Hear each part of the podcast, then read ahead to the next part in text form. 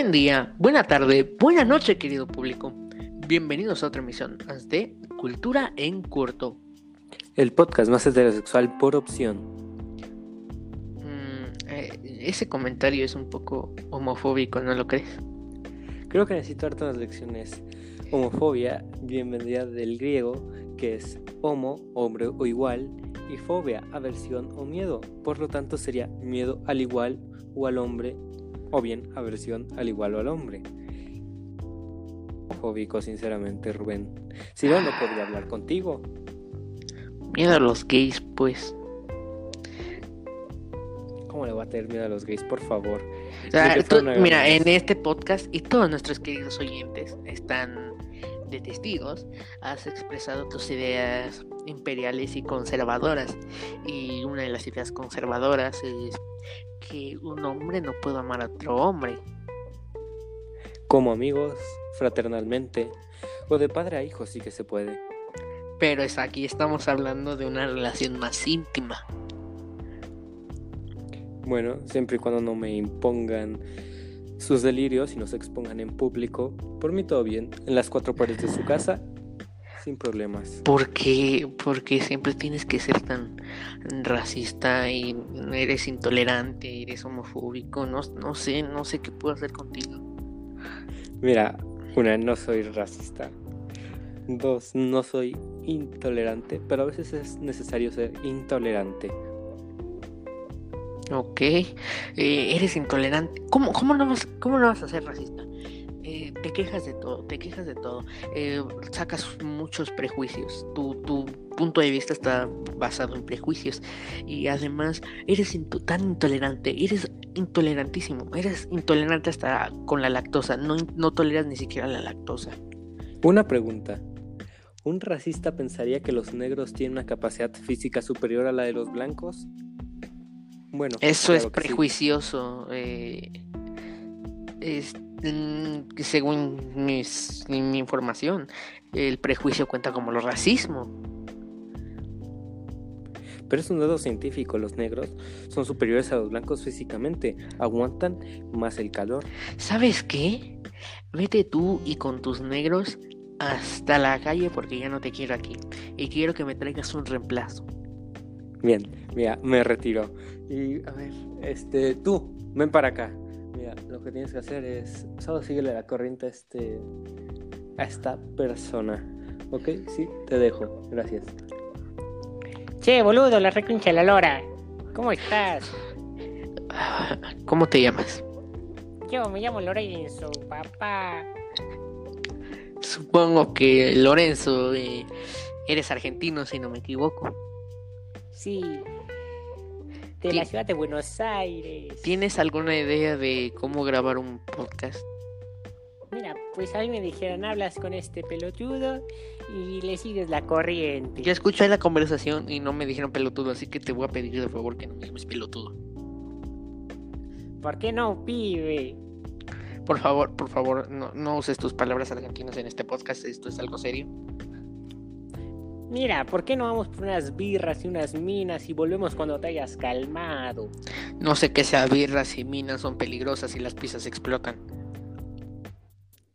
Creo que tú no entendés el argentino. No, la verdad es que no, y me encanta no entenderlo. ¿Qué sos? Chileno, de los que no hablan bien, boliviano sin mar, paraguayo que no existe, o de nuestra provincia rebelde del Uruguay. No puedo creer que todas las personas con las que confabula Ángel sean prejuiciosos. No lo puedo creer. Si estás, eh, estás diciendo que los paraguayos no existen, por favor, los paraguayos claro que existen. ¿Dónde existen? En tu imaginación, pibe. No, existen en Paraguay. ¿Dónde está Paraguay? ¿Sobre el Uruguay?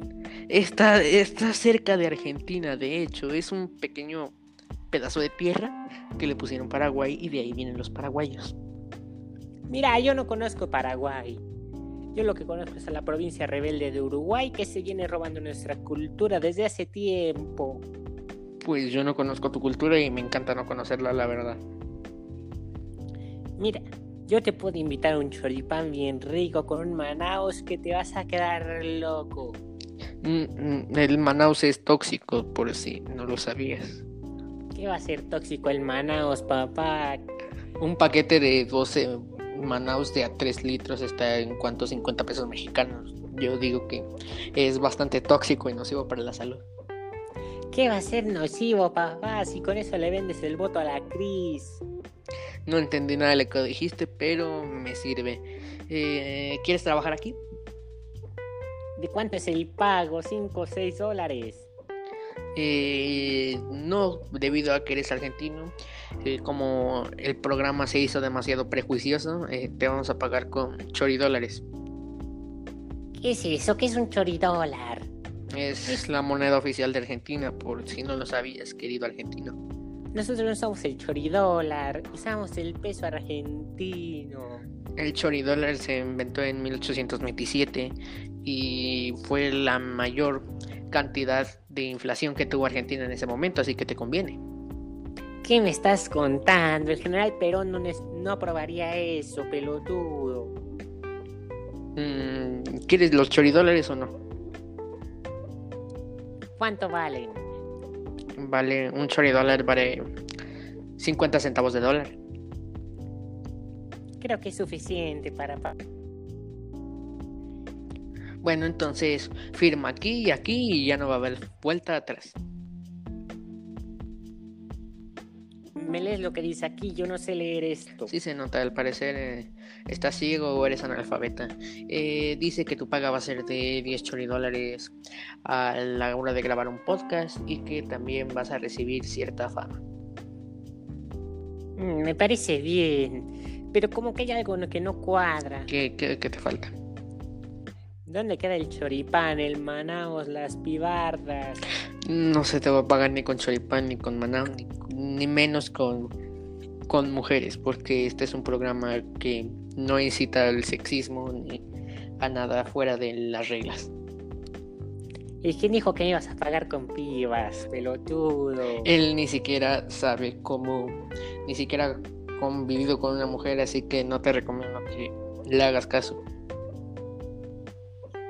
A ver, ya mejor pongámonos a trabajar que quiero cobrar lo más rápido posible. Ok, animal. entonces firma aquí y aquí. Hecho. Muy bien. Eh, si no leíste las letras pequeñas, dicen que un choridólar vale 50 centavos de dólar, menos los impuestos que son aplicados por mi persona, que te queda con un centavo de dólar. Eso es nada, eso es nada. Eso vales tú. Entonces empecemos con el tema del día de hoy. Eh, A ver, a ver, escúchame, Mexi- Mexichango. Me vas a pagar más. te voy a pedir que no me llames mexichango, estás insultando a mi país y a mi nacionalidad. Pero tú no vales nada. Si tienes la tasa de crimen más alto de toda Latinoamérica. Pero aún así conocen más a México que Argentina. Conocen más a nuestro general el Perón. Que viva Perón. Que viva los Kirchner. Sigo sin entender lo que dices, pero... ¿Sabes qué? Mejor tráeme al otro que te mando, por favor. Creo que esto no va a funcionar. A ver, pero ¿me vas a pagar o no me vas a pagar? Tú tráeme al otro que te mando. Y ya después hablamos tú y yo. A ver, déjame voy por él, que creo que se fue a comer alguna torta o cualquier platillo mexicano. Eh, Rubén, ¿sigues ahí? Claro que sigo aquí, estoy al lado de ti, inútil. Creo, creo que está ciego igual que el argentino. Hablando de eso, ¿por qué? ¿Por qué qué? ¿Por qué un argentino? No sé, fue el más cercano que puedo encontrar. La persona más. Bueno, la que pensé que sería más culta. Pues vayas pensamientos tienes porque no sirve para nada. Pero aún así me complace informarte que está contratado nada más para fastidiarte. Y me complace informarte también que de ahora en adelante se te va a pagar. Pero lamentablemente la moneda son 10 choridólares por episodio, lo cual vale 50 centavos de dólar.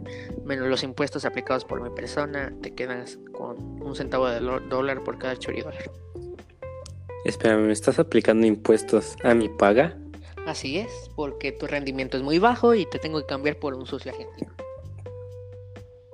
Mi rendimiento es bajo. Estás de broma, ¿no? no, tu rendimiento es bajo y además todo lo que sea incautado va a ser para una buena causa. Mira, solo págame un dólar y con eso estoy bien. Lo lamento, pero. Ah, no. No, te... no, sí. Oye, haciendo las cuentas, tu paga va a ser un dólar por cada episodio. Me parece Menos, menos, menos nuestra hermosa donación al Oxxo para apoyar a las personas con miopía. Espera, ya me quitaste parte de mi paga y le piensas dar un poco más al Oxxo. El Oxxo apoya a la gente con miopía. No, no, no estoy en contra de eso, Ru. Estoy en contra de que me estés quitando parte de mi paga para dársela al Oxxo.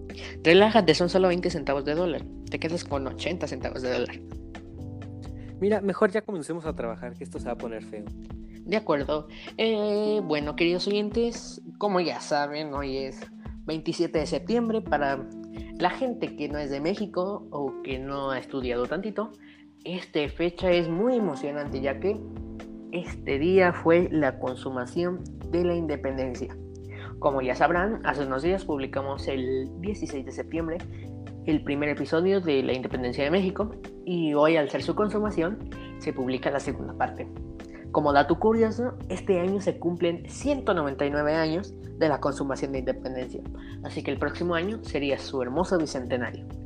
Pero ¿en qué nos quedamos? Bueno, después de la muerte de Morelos, los grupos insurgentes lucharon de, manera, aislada. Aproximadamente 20.000 rebeldes continuaron en pie de lucha. Durante esta etapa, el caudillo español Francisco Javier Mina, de ideología liberal, organizó desde los Estados Unidos una expedición con 300 hombres para apoyar la lucha de los independentistas, pues su objetivo personal era luchar contra el régimen absolutista de Fernando VII.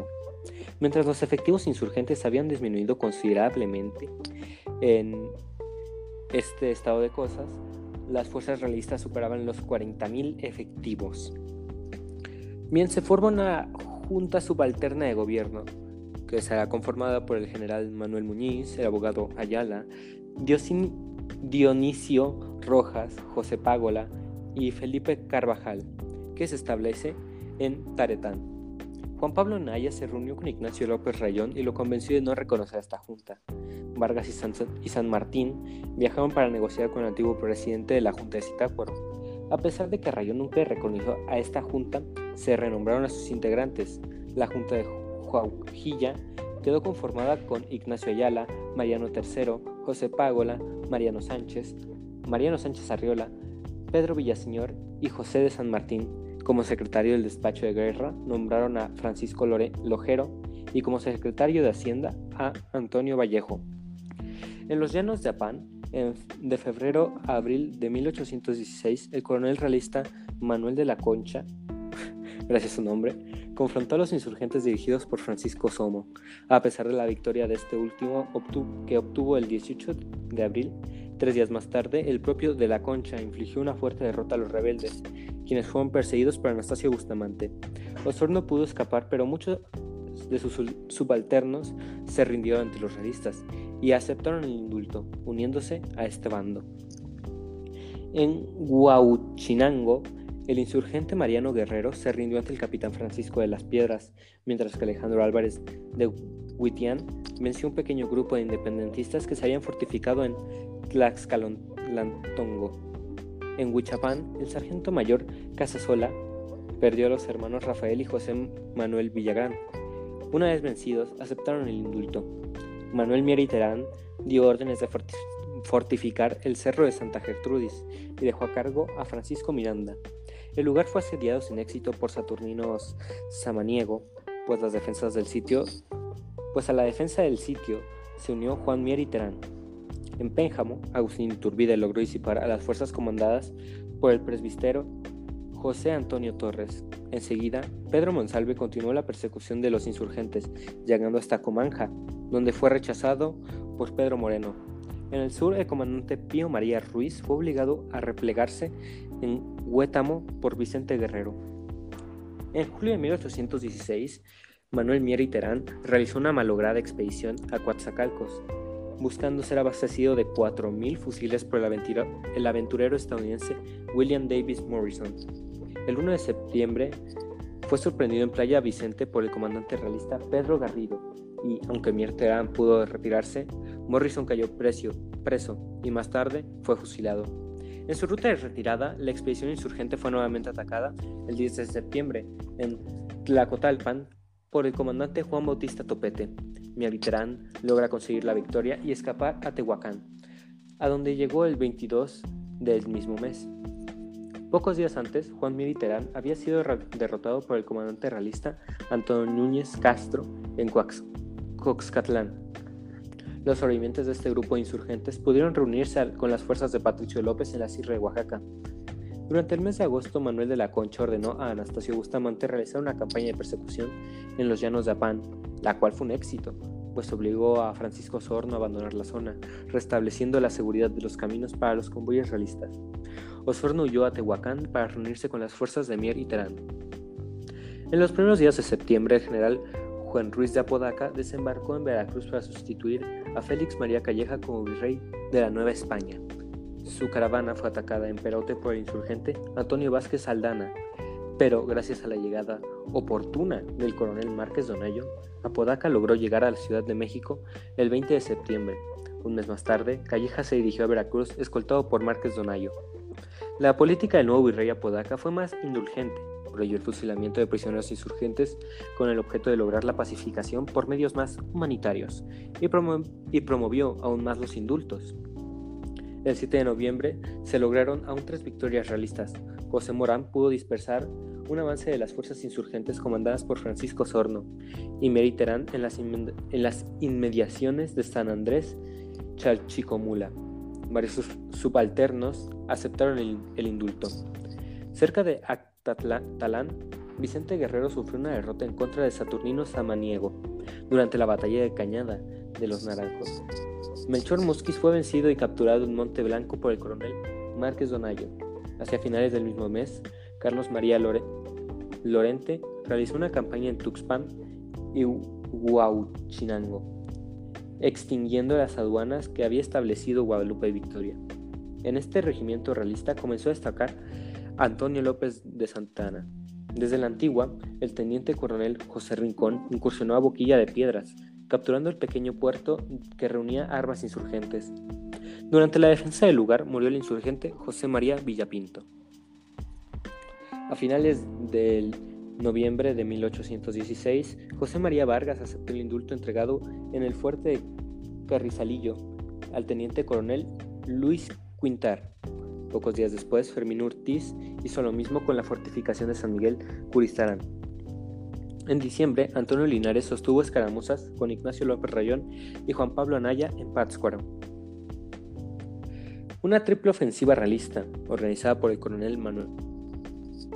Estaba muy obeso, comandantes Félix de la Madrid y Saturnino Samadiego, y por el coronel Francisco Evia, se dirigió hacia Tepexí de la Seda, Tehuacán y Cerro Colorado para atacar a los hermanos Juan y Joaquín Mier y Terán, así como a Francisco Sorno, Después de 19 días de arduo combate en diversos frentes, el 21 de enero de 1817, Manuel Mier y Terán capituló y aceptó el indulto ante el capitán Bracho. De igual forma, Francisco Sorno se rindió ante el mayor Juan Rafols el 11 de febrero en San Andrés, Chalchicomula. Casi al mismo tiempo, el insurgente Manuel Pérez fue hecho prisionero al abandonar el fuerte de Santa Gertrudis. Ramón Sesma entregó el fuerte de San Esteban y el brigadier realista Melchor Álvarez venció a los insurgentes Miguel Martínez y José María Sánchez en Silacoayapán.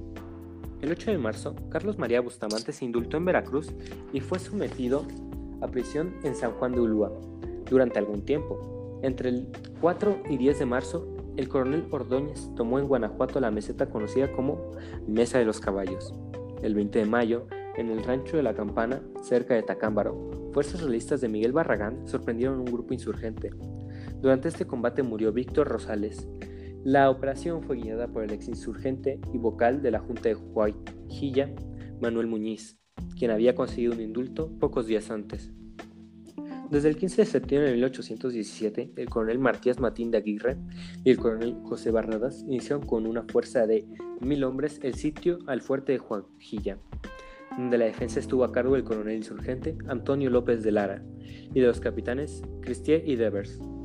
Los vocales de la Junta de Juajilla, Antonio Cumplido, Ignacio Ayala, el canónigo José de San Martín, así como los secretarios Francisco Lorejo y Antonio Villejo, huyeron del sitio para establecerse en la ranchería de Zárate en el partido de Turicato.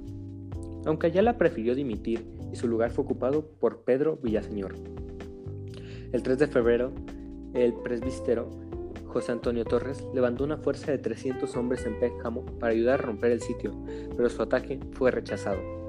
Por la intercepción de un correo, los miembros de la Junta de Zárate fueron sorprendidos el 18 de febrero para lograr huir, con excepción de José de San Martín, quien fue aprendido y encarcelado por tres años. Finalmente, durante casi tres meses de sitio, los insurgentes del fuerte de Joajilla capitularon el 6 de marzo de 1818. Después de esto, diferentes miembros de la Junta de Gobierno se reorganizaron en la ranchería de Zárate en Huétamo.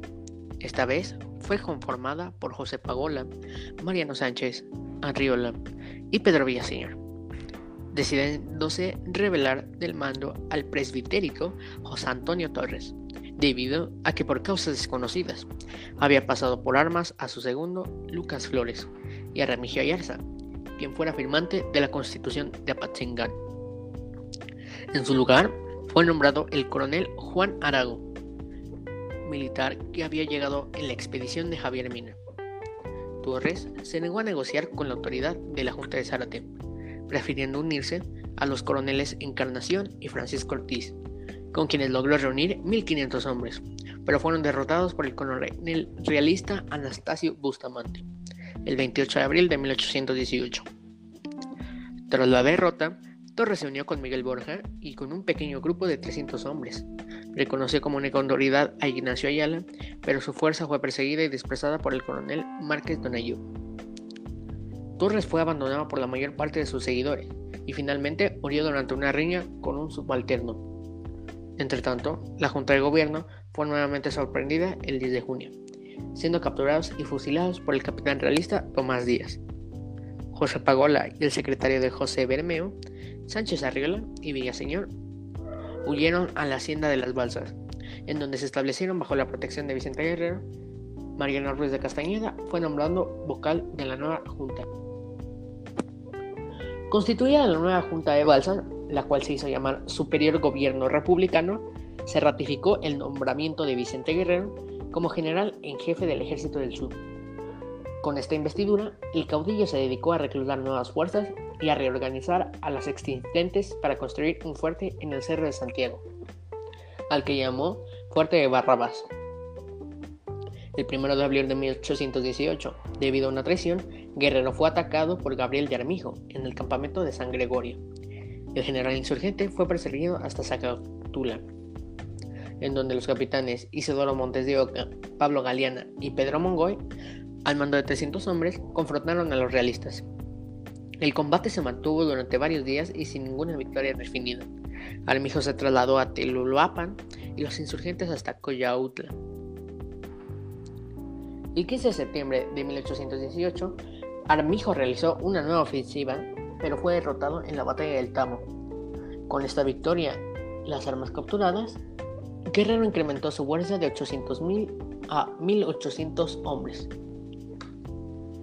15 días más tarde, cerca de Cirandano, se desarrolló la batalla del Cerro de Barrabas, y nuevamente la victoria fue para los insurgentes, quienes lograron capturar 400 fusiles más. Con un mayor ejército, Guerrero emprendió la reconquista de Tierra Caliente, fortificándose en Guátamo, Cutzamala, Tlachapa y la hacienda de Cuaulotitlán en donde también provocó fuertes bajas a los realistas. Durante estas campañas comenzó a destacar el insurgente Pedro Asensio Alquiceraz. Después de diferentes capitulaciones insurgentes durante 1818 en Nueva Galicia, en enero de 1819 el virrey Apodaca destruyó del mando de la provincia de Veracruz al mariscal de campo José Dávila, empezando así las campañas realistas, nombrando en su lugar a Pascua de Liñán. Durante el mismo mes, en la zona de Jamapa, varios oficiales insurgentes se acogieron al indulto. El 2 de febrero, Liñán otorgó libertad a Carlos María de Bustamante, en Nueva Galicia, Hermenegildo Revuelta continuó persiguiendo a los pequeños grupos de independentistas que quedaban en la zona. Durante el mes de marzo, en las cañadas de Huango, Vicente Lara, con una fuerza de 1.500 hombres, logró vencer a un grupo de 100 insurgentes que eran dirigidos por el coronel Juan Davis Bradburn. Este pudo excavar para unirse a Vicente Guerrero. Poco después de esta derrota, se indultaron Mariano III, quien a la sazón era vocal de la Junta Gubernativa, y Juan Pablo Anaya. En el mes de julio, lo mismo hicieron Juan Aragón y Pablo Erdosey.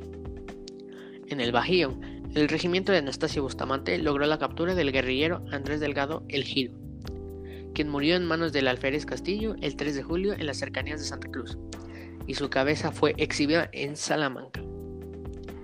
En la Sierra Gorda aún continuaban resistiendo al regimiento del realista Casanova un pequeño grupo de insurgentes bajo los mandos del coronel Miguel Borja y el doctor José Antonio Magos. El virrey Apodaca envió para reducir este número al brigadier Melchor Álvarez, quien se hizo acompañar de algunos exinsurgentes que conocían la zona y que previamente se habían indultado. De esta forma, durante el mes de junio fue capturado y fusilado el guerrillero Guadalupe González, en el llano de Montenegro, Casi inmediato, el doctor Mago solicitó el indulto. Borja resistió hasta el 28 de diciembre. Fue vencido en San Miguel del Grande y se le llevó a Querétaro, lugar donde se le otorgó el indulto. Vicente Guerrero llevó la guerra con Gabriel de Armijo hasta Chilapa, pero durante sus combates la Junta fue sorprendida en las balsas y en consecuencia Mariano Sánchez Arriola fue capturado y fusilado. Así fue como desapareció el único centro directivo de la revolución. Pedro Asensio se fortaleció en Tlatlaya, mientras que Guerrero hizo lo propio en Cuauyutla. A mediados de junio se integró a las fuerzas realistas de la zona el teniente coronel José Antonio de Chaverri, quien logró capturar el fuerte de Barrabás. Nuevas ofensivas de los realistas, Pío María Ruiz y Barragán, forzaron a Guerrero a cruzar el río Balsas hacia Michoacán, siendo vencido el 5 de noviembre en la batalla de Aguasarca. Tras la derrota, el caudillo insurgente cruzó nuevamente el río, pero esta vez en dirección hasta las Islas Sur. Durante la cuarta etapa de la consumación, que se llevó de 1820 a 1821, se estima que habían muerto más de un millón de personas en Nueva España después de más de 10 años de lucha. Es decir, una sexta parte de la población de Nueva España había sido aniquilada durante la guerra. Los gastos de guerra, por otro lado, tanto en España como en América, llevaron al reino a la bancarrota. Las minas, muchas de ellas abandonadas, redujeron su producción a una tercera parte de los niveles que tenían antes de 1810. La producción de las haciendas, de igual forma, fue mermada por falta de mano de obra. Como efecto secundario, la iglesia dejó de recibir los diezmos habituales, la metrópoli española siguió imponiendo restricciones económicas y solicitando el envío de recursos para coadyuvar su propia crisis.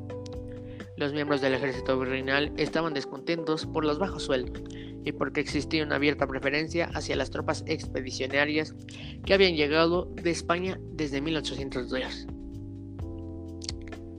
Después de diferentes campañas contra los insurgentes, la Constitución española, mejor conocida como Constitución de Cádiz, el 1 de enero de 1820, junto con otros liberales, se convencieron a los soldados de las localidades de las cabezas de San Juan para que se rebelaran y la restauraran. Se trató de la reelección de los 22.000 soldados de la gran expedición a ultramar, que se había concentrado en Cádiz y que abandonaron la misión de embarcar para reprimir a los insurgentes americanos, desautorizando a su jefe Félix María Calleja del Rey. Como resultado, el rey Fernando VII se vio obligado a jurar la, Carta Magna del 10 de marzo. Citando, He oído vuestros votos, y cual tierno padre he condescendido a lo que mis hijos reputan conducente a su felicidad. He jurado por la Constitución, por la cual suspirabais, y seré siempre su más firme apoyo. Ya he tomado las medidas oportunas para la pronta convocación de las Cortes marcharemos francamente, y yo, el primero, por la senda constitucional. Después de varios momentos importantes, como la conspiración de la profesa, se generó el sello de la independencia, siendo así el abrazo de Acatempan.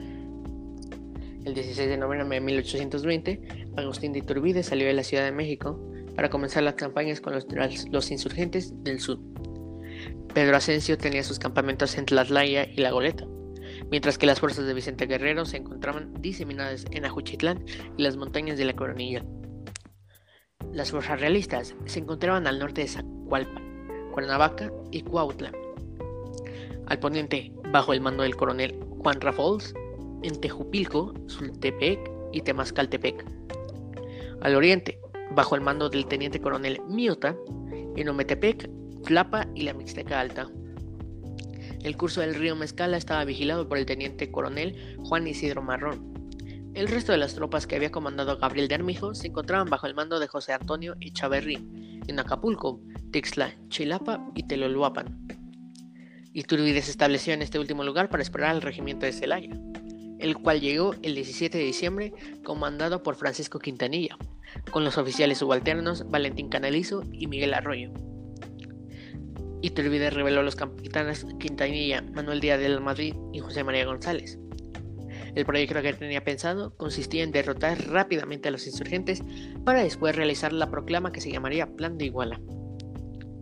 Para realizar con celeridad sus intenciones, solicitó al virrey la ayuda del cuerpo de caballería de frontera, incrementando su tropa a 2.500 efectivos. Durante estos días, el coronel Juan Davis Bradburn abandonó a los insurgentes para unirse a las fuerzas de Iturbide. Este militar, que había llegado en la expedición de Javier Mina, había rehusado a obedecer las órdenes de fusilar a un grupo de realistas, al conocer la causa de su dirección. Iturbide no dudó en aceptarlo. El 22 de septiembre dio inicio la campaña contra las tropas de los insurgentes. El 28 de diciembre, Pedro Asensio, con un grupo de 800 hombres, sorprendió la retaguardia del contingente de Iturbide en las inmediaciones de Tlatlaya. En consecuencia, murieron 108 soldados realistas y entre ellos el capitán José María González. Quintanilla, Iturbide y el resto del ejército realista se replegaron a Teloluapan. El 2 de enero de 1821, el propio Vicente Guerrero, con 400 hombres, venció a una columna subalterna mandada por Carlos Moya en la batalla de Zapotepec, cerca de Chilpancingo. Al evaluar estas dos derrotas, Iturbide concluyó que los insurgentes conocían muy bien el terreno y que vencerlos le llevaría más tiempo del que tenía planeado. Por tal motivo, cambió su estrategia y escribió una carta de Guerrero el 10 de enero. La misiva, además de ofrecerle un indulto, notificaba que los exinsurgentes en Ciudad de México ya habían sido liberados y que los diputados novohispanos habían viajado a España para pedir muchos de los deseos por los que habían luchado los insurgentes. Entre ellos, que todos los hijos del país, sin distinción alguna, fuesen considerados ciudadanos, y que el rey o un infante de España gobernase la colonia. De tal suerte, Iturbide pidió a Guerrero que le enviase a Nicolás Catalán, o alguna otra persona de su confianza para poder explicarle los pormenores necesarios con la finalidad de seguir un pacto de paz. Guerrero, que ya había rechazado una oferta de indulto con anterioridad, tomó con cautela la propuesta de Iturbide y le respondió en una carta fechada el 20 de enero que había percibido ciertas ideas de liberalismo. Explicó, bajo su punto de vista, cómo los americanos se habían levantado en armas durante la cautividad de Fernando VII en contra de los peninsulares para no subyugarse al designio de las juntas españolas. Citando, soy de sentir que lo expuesto es bastante para que usted conozca mi resolución y la justicia en que me fundo, sin necesidad de mandar sujeto a discutir sobre propuestas algunas, porque nuestra única divisa es independencia y libertad. Si este sistema fuese aceptado por usted, conformaremos nuestras relaciones. Me explayaré más, combinaremos planes y protegeré de cuantos modos me sea posible sus empresas. Pero si no se separa del Constitucional de España, no volveré a recibir contestación suya, ni verá letra mía. Le anticipo a usted esta noticia para que no insista, ni me note de impolítico, porque ni me ha de convencer nunca que abrace al partido del rey, sea el que fuere. Obra usted como le parezca, que la suerte decidirá, y me será más glorioso morir en campaña que rendir la cerviz al tirano. Y repito, que todo lo que no sea concerniente a la total independencia, lo disputaremos en el campo de batalla. Si alguna vez, feliz mudanza de usted, me diera el gusto que deseo, nadie competirá la preferencia de ser su más fiel amigo y servidor. Antes de que Turbide recibiera esta carta el 25 de enero, Pedro Asensio atacó a las fuerzas del coronel Rafols en Tomaluya obligando a los realistas a replegarse hacia Sultepec. El 27 de enero, el coronel realista Francisco Antonio Verdejo, con una fuerza de 300 hombres, fue vencido por los hombres de Vicente Guerrero en el Espinazo del Diablo, cerca de Chichihualco. El 4 de febrero, desde Tepecuacuilco, Iturbide escribió una segunda carta a Guerrero, en la que le propuso reunirse cerca de Chilpancingo para seguir un pacto de paz, enviando a Antonio Mier y Villagómez como su emisario. Finalmente, el 10 de febrero, de acuerdo a Lorenzo de Zavala, se efectuó una reunión en Acatempan, en donde Guerrero y Iturbide, respaldados por sus tropas, se reunieron, conversaron y se abrazaron para seguir la paz. De aquí se origina el famosísimo Abrazo de Acatempan, lo cual da fin a la, a la independencia de México. Pero lo lamentable es que no se había reconocido todavía como una nación. Después de que el dios de mi compañero, Agustín de Iturbide, firmara la paz, dio inicio a sus propias visiones y emitió el plan de Iguala, una carta y una campaña epistolar sobre el plan de Iguala hemos hablado sobre episodios anteriores, así que si gusta escucharlo con más profundidad, les recomendamos escuchar el, último episodio. Después del plan de Iguala se formó el ejército trigarante, del que ya hemos hablado antes, y se originaron unas de sus más épicas batallas. Después de la exposición de Juan Ruiz de Apodaca, se originaron los tratados de Córdoba. Desde que se reunieron las Cortes en Madrid en 1820, los diputados del Nuevo Mundo intentaron captar la atención para resolver la cuestión americana, cuyas propuestas demandaban mayor representación, abolición de monopolios y libre comercio. La delegación americana era minoría, pues solo estaba conformada por 78 diputados, y por tanto, la atención de las Cortes se centró en resolver los problemas internos de la península ibérica. No obstante, durante los primeros días de 1821, los diputados Miguel Ramos Arispe y José Mariano Michelena lograron la aceptación del incremento de 6 a 14 diputaciones provisionales para el territorio de la Nueva España, así como la destitución de funcionarios que eran considerados anticonstitucionales, brutales y antiamericanos, entre ellos Juan de Apodaca y José de la Cruz. De esta forma se nombró para ejercer el cargo de capitán general y jefe político superior de Nueva España al general y ex virrey Juan O'Donoghue, quien salparía de Cádiz el 30 de mayo. Antes de partir hacia América, O'Donoghue, Ramos Arispe y Michelena se reunieron para hablar de los planes de crear regencias, establecer las diputaciones en todas las intendencias y reforzar el orden constitucional logrando un perfecto entendimiento, pues los tres eran liberales y compañeros masones. Durante el mes de junio en las Cortes se debatió la posibilidad de enviar a América un infante de España para gobernar y lograr la autonomía deseada. Pero Fernando VII se opuso al proyecto, pues temía que esta medida podía desembocar en llevarle la guillotina. Una propuesta alternativa fue presentada por José María Couto, la cual pretendía que algunos diputados de la legislatura de Nueva España también ejercieran sus funciones en el Parlamento español. Pero simultáneamente llegaron a las noticias del estallido del movimiento independentista, iniciando en febrero y del Plan de Iguala. En consecuencia, la mayoría de los diputados repudiaron cualquier reestructuración al imperio español. La división entre americanos y peninsulares se hizo evidente, por lo que se pospuso tratar la cuestión americana hasta septiembre. Después de haber realizado una escala en Puerto Caballero, O'Donoghue desembarcó del navío Asia en San Juan de Uluga el 3 de agosto.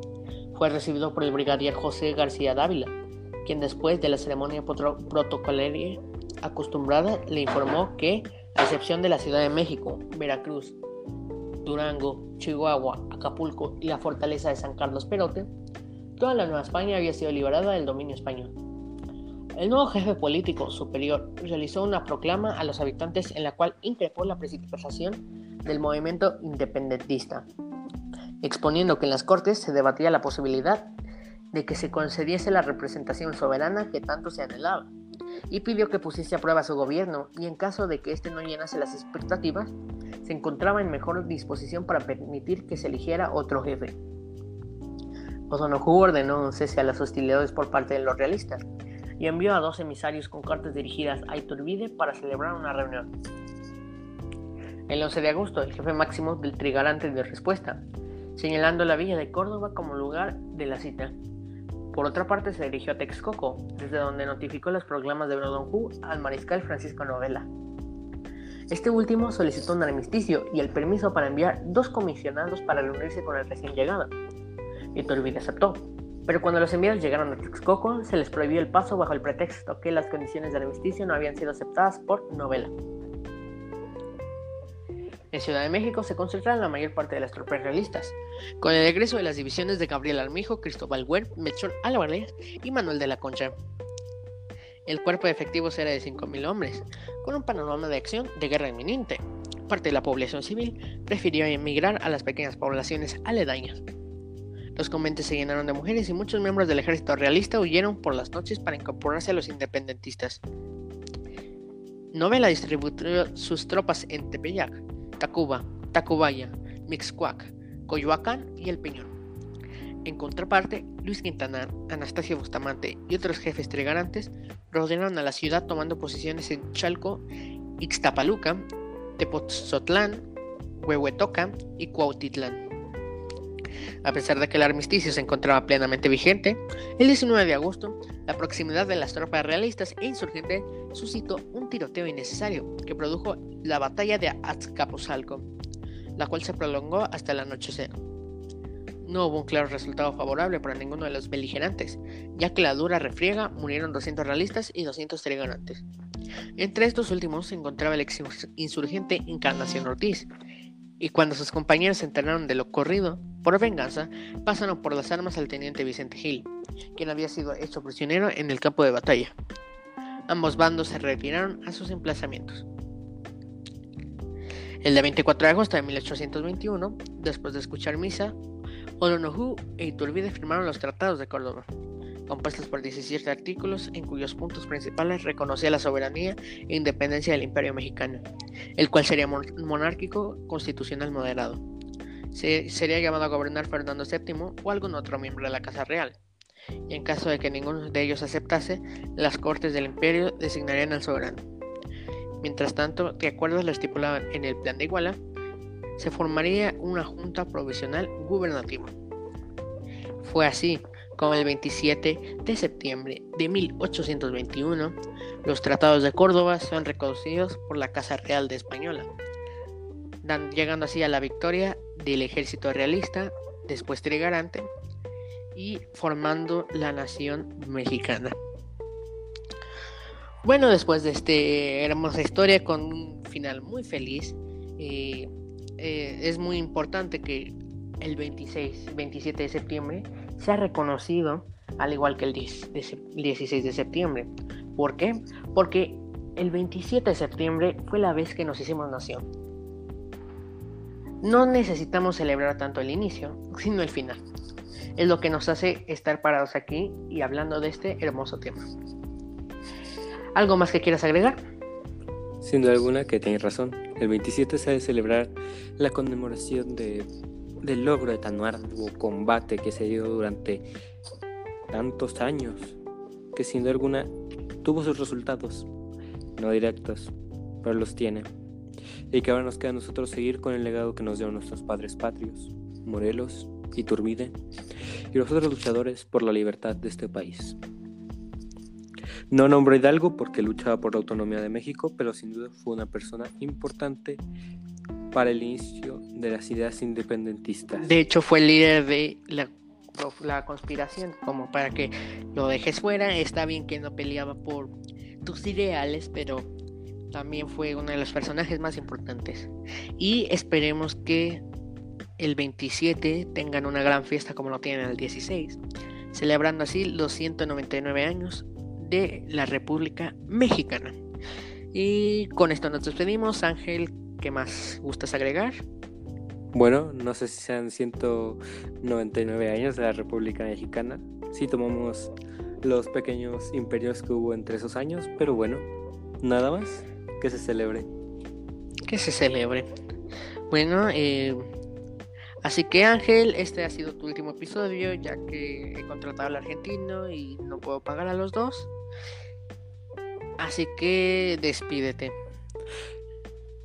Bueno, Me despido sin antes agregar que de seguro ese argentino va a terminar más despedido que yo y vas a venir rogando que vuelva. Así que creo que esto fue todo en Cultura en Corto.